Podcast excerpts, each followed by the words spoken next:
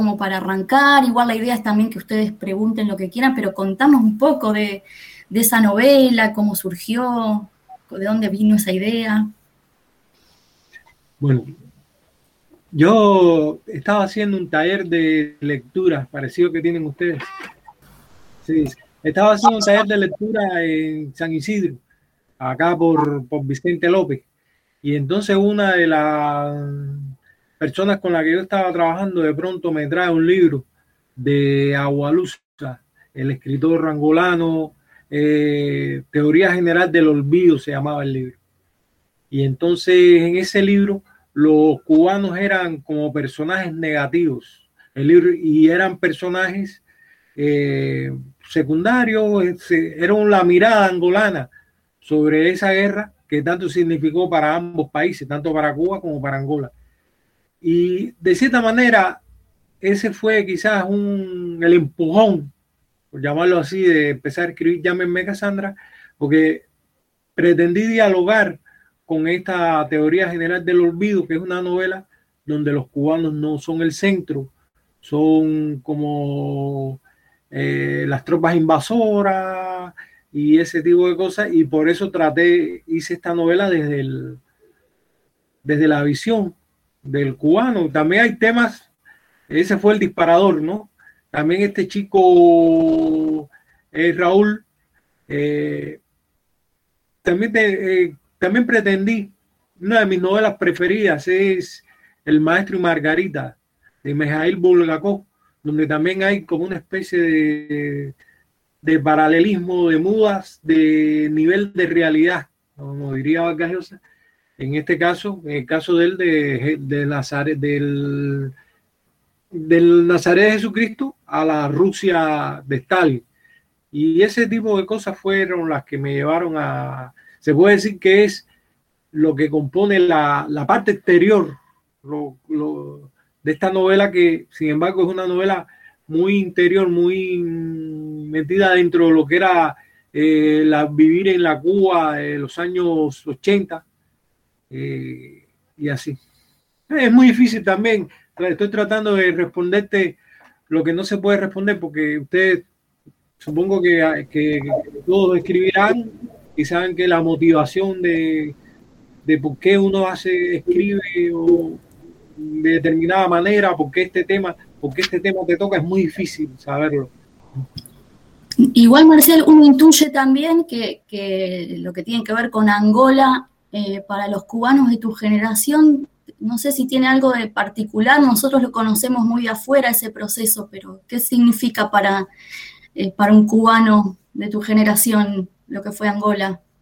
Bueno, como no sé si usted tiene una guerra que es similar a la de Angola, es la guerra de las Malvinas, que es una guerra que de cierta manera es una guerra con un objetivo noble, pero también llevaba por un régimen que no era precisamente noble y que le provocó mucho dolor a, a la familia argentina, a pesar de ser una guerra corta. La guerra de Angola, la gesta cubana de Angola duró un montón de tiempo y significó también mucho dolor porque muchos cubanos murieron en Angola.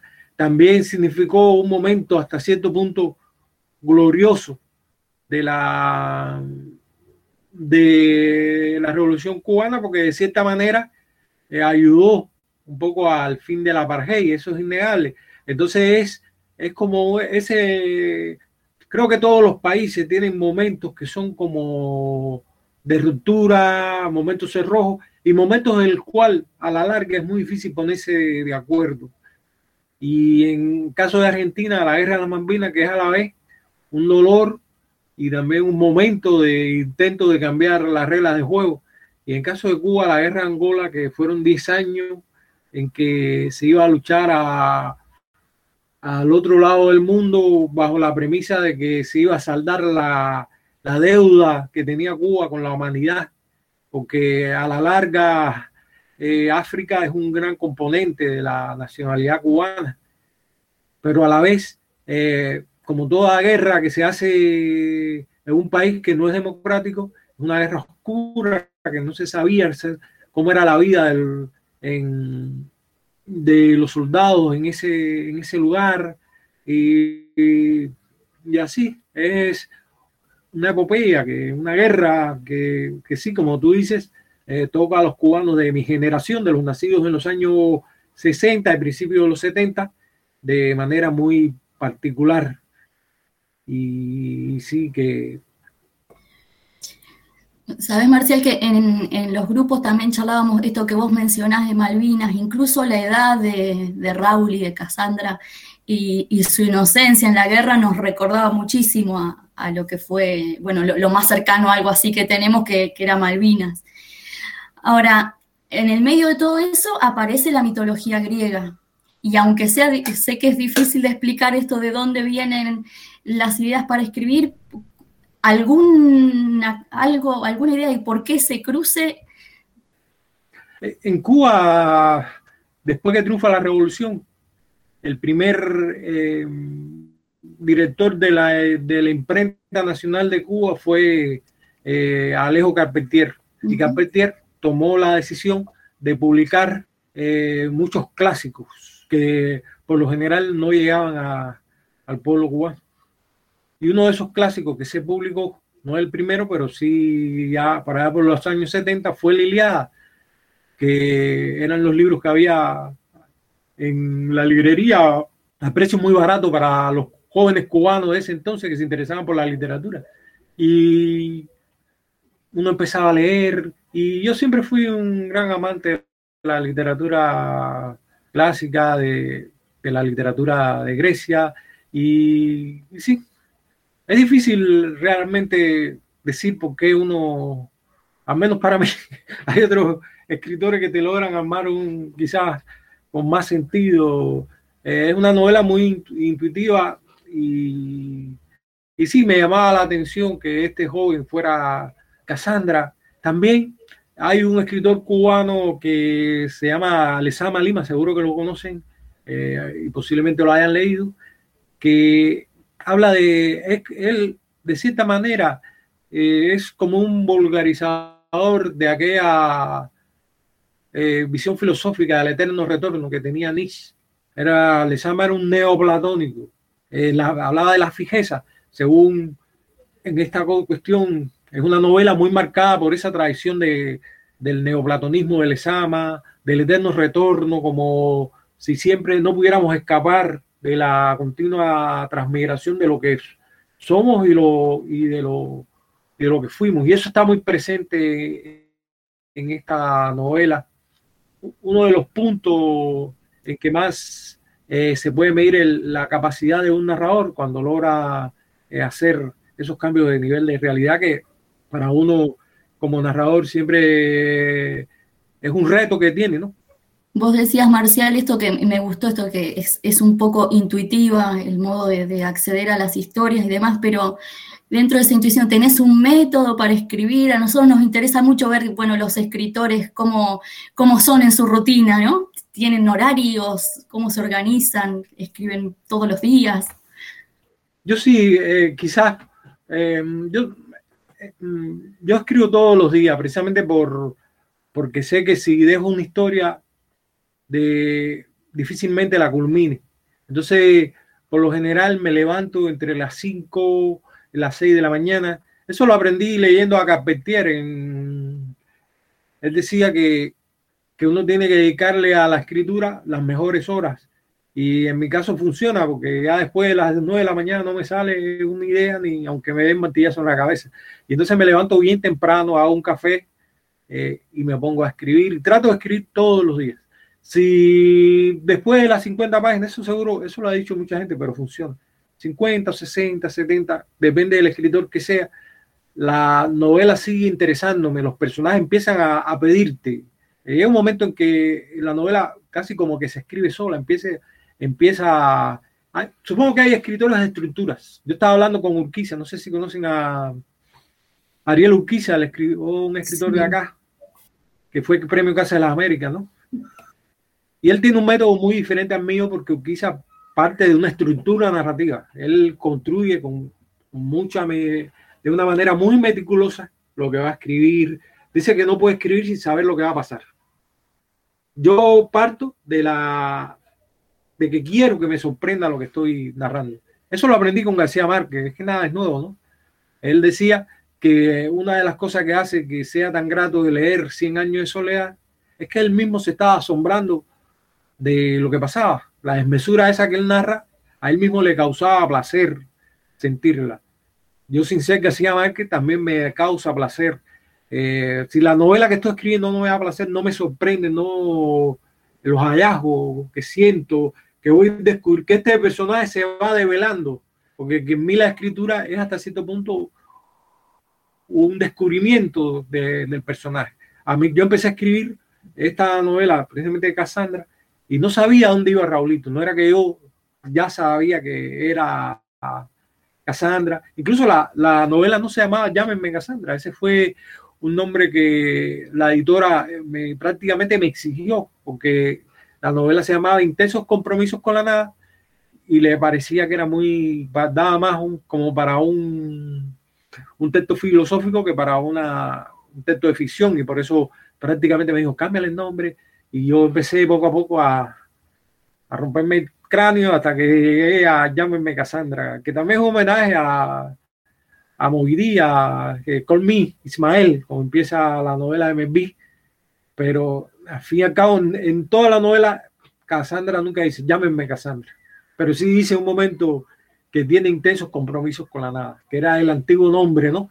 Y esos intensos compromisos con la nada fueron lo que me llevaron poco a poco a él descubrir, a descubrir que tenía que, que este que ella, Cassandra, estaba contándole la novela a su Dios, es Zeus, porque la novela es tan importante el narrador que Cassandra como a quien se la cuenta, que es Zeus. Zeus como Dios, un dios al fin cabo, el dios de los griegos, pero también supongamos que si somos teosóficos, que es el único dios que existe. De pronto se hace como que no sabe qué le pasó a Cassandra. Cuando en vez de ser Cassandra era un soldado perdido en un país imposible de conocer por el mundo griego que era Cuba. Y entonces él está contando a su Dios. Después, al fin de las eras imaginarias, eh, el narrador no solo está muerto, sino que no existe, está desaparecido. Su último polvo desapareció. Es una novela contada desde un futuro X, cuando ya no es nada, ni siquiera eh, cuando ya los átomos que componen el cuerpo de este chico, de esta chica, no están unidos para nada. Y entonces, con esa cosa de la que habla San Juan de la Cruz, cuando dice, Mil gracias derramando pasó por estos sotos con presura y yéndolos mirando vestidos los dejó con su hermosura. De pronto pasa el soplo de Zeus y el soplo de Zeus hace que, que donde no hay nada, nada más que un poco de polvo de lo que fue Cassandra, despierte y se vea de nuevo en el balcón, en una ciudad que Zeus no conoció o cree, cree Cassandra que Zeus no conoció y que es sin fuego y empieza a desgranarse la historia porque se le está contando a un Dios. Por eso la historia tiene muchas limitaciones y a la vez tiene mucha nivel de detalle. Se la va contando a alguien que no vivió y que él sabe, intuye que Dios sabe lo que pasó, porque por algo es Dios, Zeus, Júpiter. Y mencionaste varias veces a, a Carpentier y bueno, tu primer premio lleva ese nombre, y otro premio acá en Argentina que es el, premio Eñe, que vendría a ser como un premio Clarín, de alguna manera. ¿cómo, cómo te llevas vos con eso del escritor premiado? Yo no, yo eh, quizás, seguro que si tú pones 20 escritores, le haces 20 preguntas a 20 escritores, todos te van a decir lo mismo. Yo no creo en los premios, porque es casi como una cosa, eh, como un, una verdad de perogrullo, una cuestión decir, no, yo no creo en los premios, pero realmente yo no creo. Los premios son una suma de casualidades, ¿no? y que a veces eh, afectan a un libro, porque no es lo mismo un libro que tú agarras en la librería sin, que, sin que sea premio de nada y te empieza a sorprender que cuántos libros uno agarra, premio tan cosa, y tú, bueno, si es premiado, tiene que estar bueno, y resulta que el libro no está tan bueno, o no es lo que tú estabas buscando, o te preguntas, ¿qué, estaba pensando el jurado cuando premió este libro?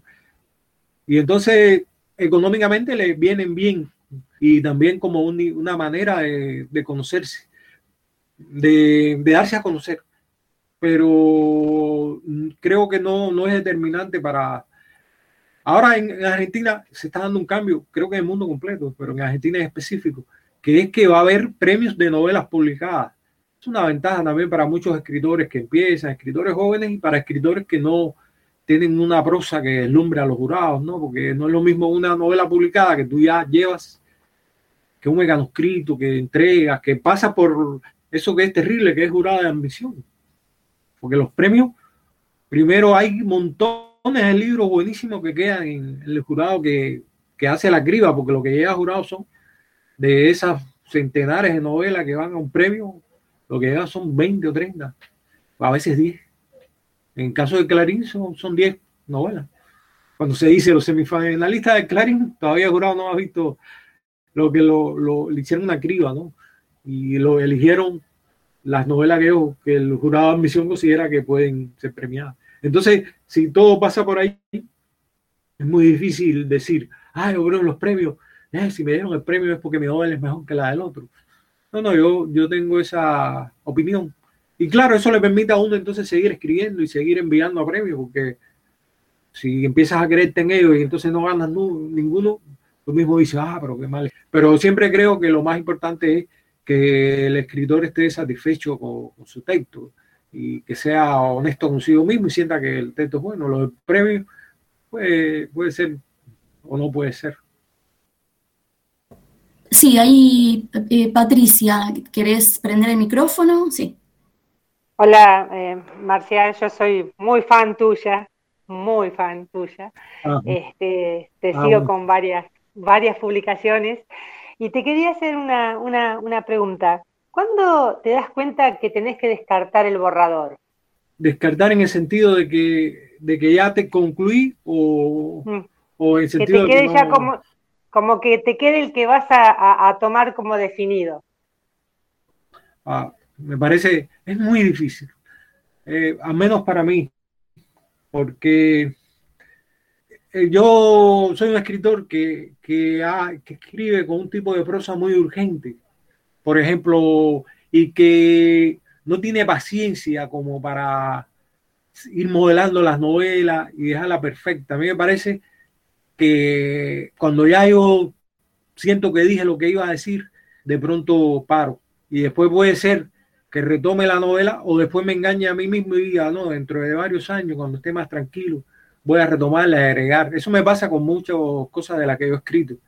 Cosa que no es ni buena ni mala. Ese, es los que han ido a, Italia y han visto las obras de Miguel Ángel, dicen que, la, que las obras de Miguel Ángel, quieren compararme con él, cuando uno la ve en una litografía, en una foto, son mucho más llamativas, mejor acabadas que las obras cuando vas y la ves en Florencia.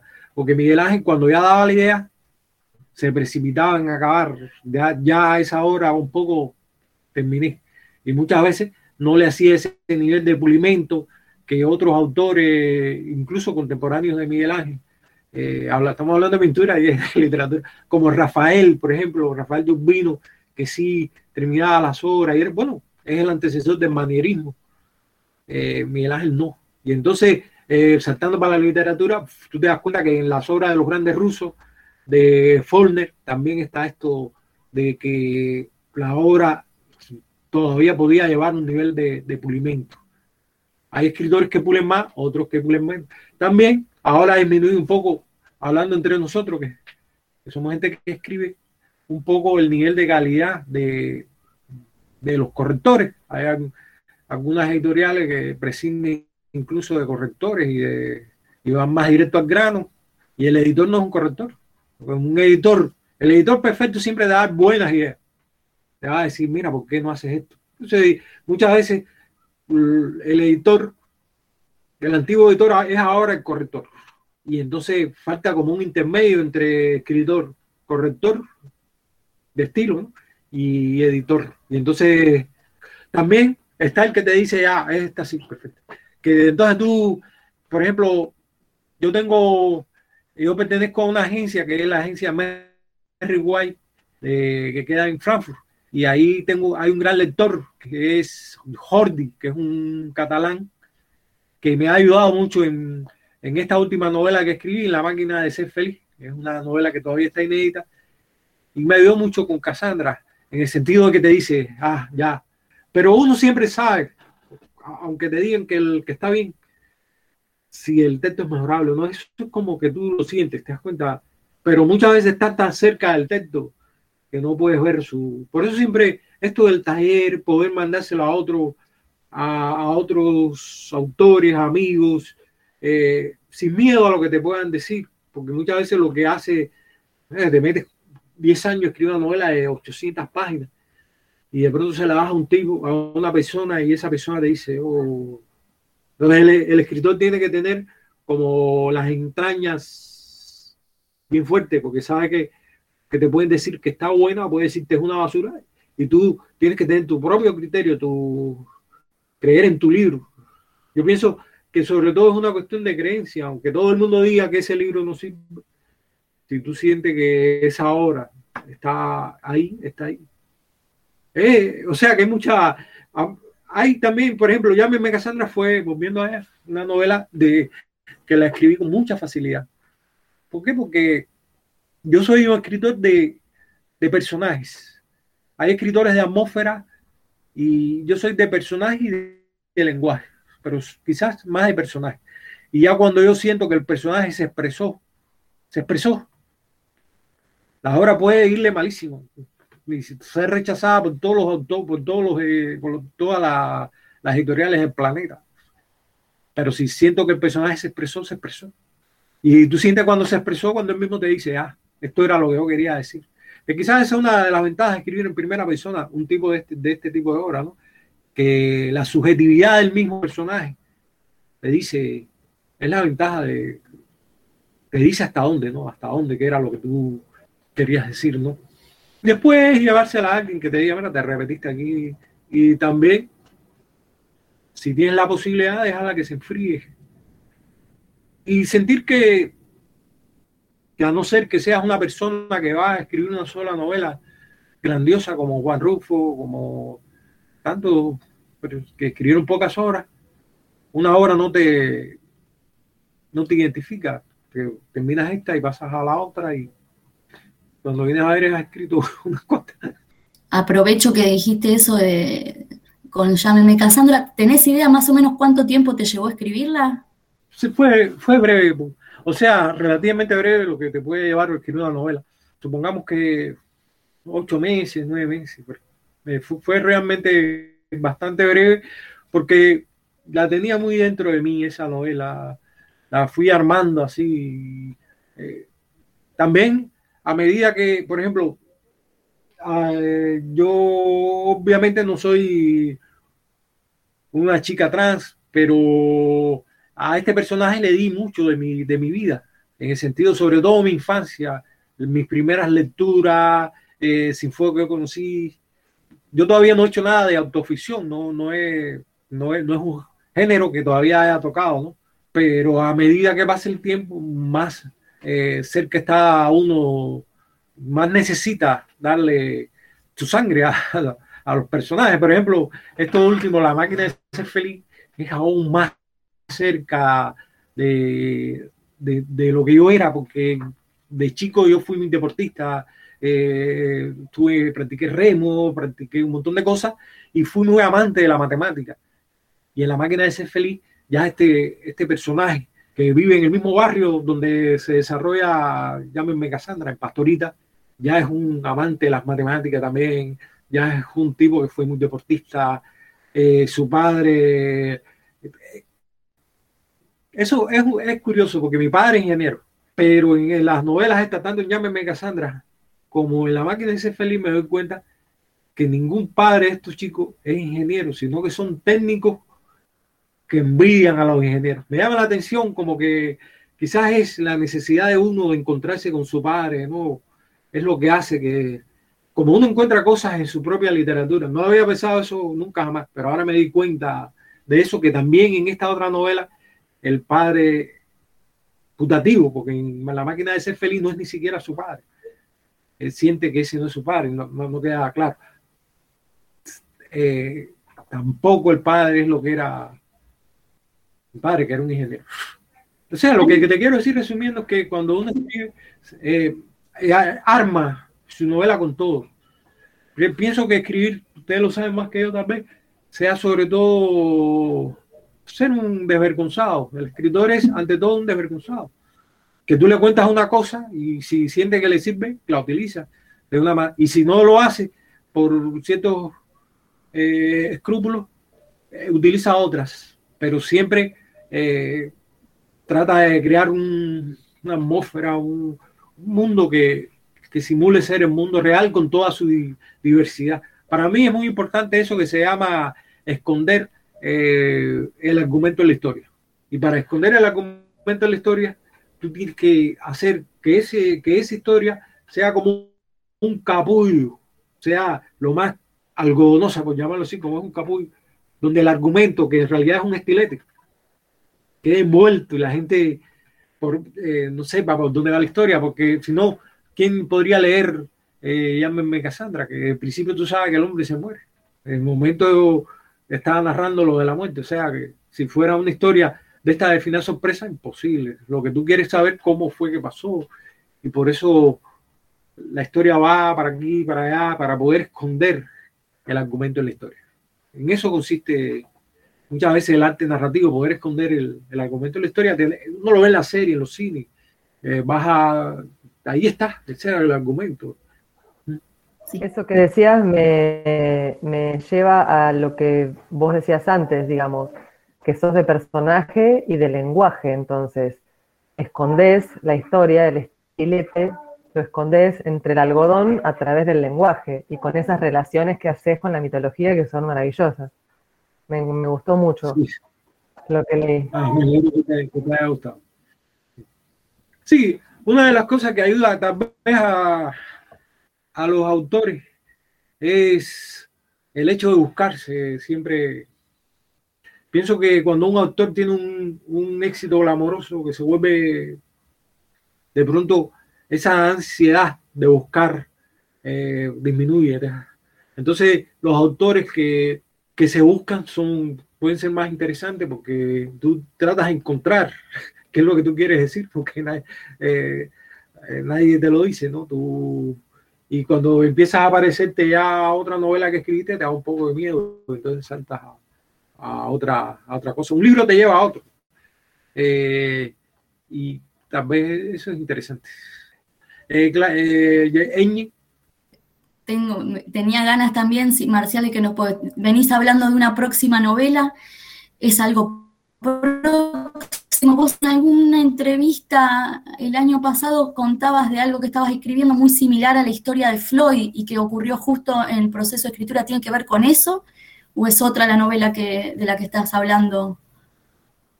Ah, no, sí, no, es otra. Yo escribí una que se llama Pie Descalzo, que es una novela de terror, una chica negra que, que el amo mata, y entonces es una novela terrorífica.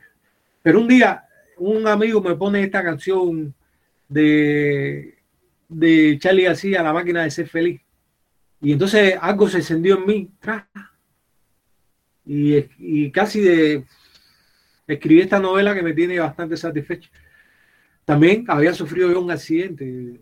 Tuve un accidente de bicicleta que se me partió el fémur y estuve un montón eh, de, la, de la cama a la silla donde escribía casi como un galeote esclavizado. Y entonces eso me permitió eh, eh, quemar mucho tiempo y, y ese, es una novela que es una distopía porque es como este personaje, pero no hay nada nuevo, porque de, pronto me, me, me, prestan el libro ese, Anomalía, que fue premio Goncourt, este y también es una distopía así que es interesante. Es una novela que sí, que tuvo mucha, ahí en, en ahí en el fin, del mundo, ahí en Frankfurt, donde está mi, agencia, ahí tuvo muy buena aceptación la máquina de ser feliz, mucho más que Pie Descalzo, que le gustó, pero se preguntan, cosa que en realidad los escritores no deberían interesarnos, pero ahora todo es como, como, como todo se filtra a uno, ¿te das cuenta? Porque de pronto me dicen, Pero a ver, ¿por qué la gente va a leer una historia eh, referente a Viescach que se desarrolla en el siglo XIX? Y la pregunta que se hace el escritor es, ¿y por qué no la van a leer? Las historias actuales, por supuesto, tienen mucha más aceptación. Lo que le queda a uno es, la cuestión artística es una cuestión muy personal. No creo que, que el destino de un tipo que venda 100.000 ejemplares sea mejor que el de uno que, que venda 5 ejemplares. Eh, el problema no es, no es vender, sino que tú sientas que tu obra está bien y que dijiste lo que querías decir. Lo otro, si tú, sobre todo si no tienes que vivir de eso, porque si vives eso sí es un problema vender cinco ejemplares. Eh, Marcial, yo eh, no quedan cinco minutitos y notaría que nos digas de autores cubanos cuál sería el, imprescindible para vos, a quién tendríamos que leer sí o sí. son muchos, pero bueno, no sé si han leído a Ana Lucía Portela. No. Es una autora muy buena. Ah, Bien. Ana Lucía Portela. Perfecto que tiene una novela que se llama Cien botellas en una pared, que es una gran novela. También está el ensayista Antonio José Ponte, que es muy, muy bueno eh, como ensayista, y como, pero más como ensayista. Está Carlos Manuel Álvarez, que es este joven que mm. pertenece al movimiento San Isidro, que ha publicado novelas que no he leído, pero su sus crónicas periodísticas son muy buenas y te dan una muy buena idea de lo que es Cuba. Eh, claro, estoy tratando de pensar autores que, que, esté, que puedan leer. Eh, le han leído a Reinaldo Arenas, ¿no? Eh, ¿Lo leyeron? Sí, sí, va. Oh, lean ante de Canochesca y, y, sus novelas muy buenas. Está Guillermo Rosales, que murió en, allá, en Miami, que tiene un libro sobre su estancia en un hospital psiquiátrico que es muy bueno. Eh, Guillermo Rosales. Son, son muchos autores, pero podrían empezar por Ana Lucía Portela. Hay, hay una línea que va desde Puy, eh, mm, Guillermo Cabrera Infante. ¿Han leído Guillermo Cabrera Infante? Sí y, a Ana Lucía Portela, que es esta mirada que tiene de ver la literatura, la literatura y el arte no como algo serio, sino como algo que te lleve también a la alegría, al orgullo. Son escritores, es una literatura, para decirlo así, que no, que está la otra tradición, la de Borges, la de Carpentier, la de Cortázar, que es la, la cita seria, la literatura como alta cultura, eh, el estilo pulido y acabado. Y estos otros, Guillermo Gabriel Infante, Ana Lucía Portela, eh, tiene otra mirada más que muy, más grata de cierta manera, porque mezcla la alta cultura, por eso le decía Ana Lucía Portela, con, con, con los divertimentos. Y este Ponte eh, que acá Corregido publicó un, librito fino de él, con el que pueden empezar, un libro de ensayo. Es muy buen estilista y, muy buen ensayista. Pero también está Carla Suárez, que vive en Portugal y eh, también ha escrito historias sobre, sobre la guerra de Angola, Carla Suárez. Hay, hay, varios escritores cubanos muy, muy interesantes. Sí, Marcial. y la, última pregunta, si se puede, o sea, ya que, o sea, ¿qué sentís cuando recomiendan tus lecturas? Cuando recomiendan lo que yo escribí, eh, no, una satisfacción grande, porque casi siempre, eso de lo que usted hablaba, eh, uno eh, después cuando llevas tiempo escribiendo y esas cosas, olvida un poco a veces por qué escribió, por qué se dedicó a escribir. Y entonces está como ocioso, y más yo que vivo, yo vivo de mis derechos de autor, sobre todo de las traducciones, honestamente. Y entonces te parece que te interesa más que la gente te ame y te diga, oh, en Estados Unidos o en Francia, y te vamos a depositar tanto. Tú llegas a pesar Pero cuando te das cuenta después que en realidad lo que te interesa es lo otro, es lindo. Que alguien te escriba un desconocido, una desconocida, por un WhatsApp, WhatsApp un Facebook, eh, por Facebook, oye, como me gustó tal libro. Ah, Entonces te das cuenta que uno eh, escribe por eso, porque en realidad si es para hacer dinero, creo que hay 100.000 profesiones que dan más dinero que escribir. Al mejor dedicarse a otra cosa, sí, sí. Siendo una de las últimas en cuanto a, hacerse, y es lindo, muy bueno cuando te dice que eso, sobre todo el, eh, eh, claro, te alegra mucho. Y siempre te hace hacerte preguntas de por qué. Eh, no, sé si ahora que se murió Juan Ford, el pobre, no lo conocí, pero leí muchas cosas sobre su muerte. Eh, vi que, que el escritor de acá, escribió una cosa muy interesante, se la recomiendo.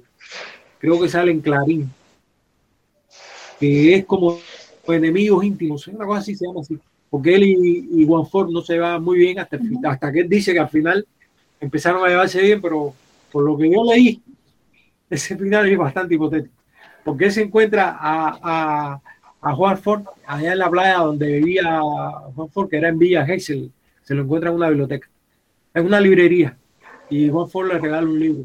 Y entonces le dice, ven acá, ¿cuándo vas a seguir escribiendo ficciones? Y va a dejar esto de las contratapas de página 11. Y Juan Ford se quedó mirándolo muy serio, le dijo, fulano, es que yo no soy de los que publican todo lo que escribe. y entonces él le dice, ¿qué tú quieres decirme con eso? Le pregunta a y Ford le dice, que tú publicaste cosas muy buenas, pero también cosas muy malas. y la conclusión de, de es, eh, bueno, y entonces cuáles son las buenas? dice, que el hombre se murió y todavía él se pregunta, ¿cuáles son las buenas y cuáles las malas? Porque lo más difícil que puede pasarle a un autor es saber qué de lo que escribió que vale la pena o que no te Y, y cuando una persona te dice, oh, me gustó esto, tú dices, bueno, al menos sirvió para que a esta persona en específico le gustara, sobre todo porque no tiene por qué engañarme, ¿no? Porque ahora tú se lo enseñas a tu hermano y te dice, oh, está maravilloso. Sobre todo si ese día se está llevando bien contigo. Está, pero una persona desconocida te dice, no, tú sabes que es honesta, honestamente. A no ser que después te vea algo, dice, oye, cómo me gustó esa novela tuya. Después te dice, préstame acá 20 pesos. ya tú no sientes que con honestidad, ¿no? Pero si después no te pide nada, dice, de verdad que le gustó. Marcial, recontra agradecido con, con esta charla que fue charla, clase, de todo, porque nos llevamos un montón de cosas. Este, nada, y, sobre todo por la, generosidad de decirte, podrás acercarte al taller y sumarte sin problema. Es muy, muy agradecidos, creo que todos por eso, y, supongo que cuando se pueda te esperaremos por acá por Junín. Ah, sí, perfecto, perfecto. Me escriben y para allá hoy con una cámara fotográfica que me encanta hacer fotos y esperemos que pronto la pandemia pase y podamos hacer cosas así. Bueno, por acá tenemos con lindos, lindos paisajes para, para fotografiar, así que ya te veremos por acá.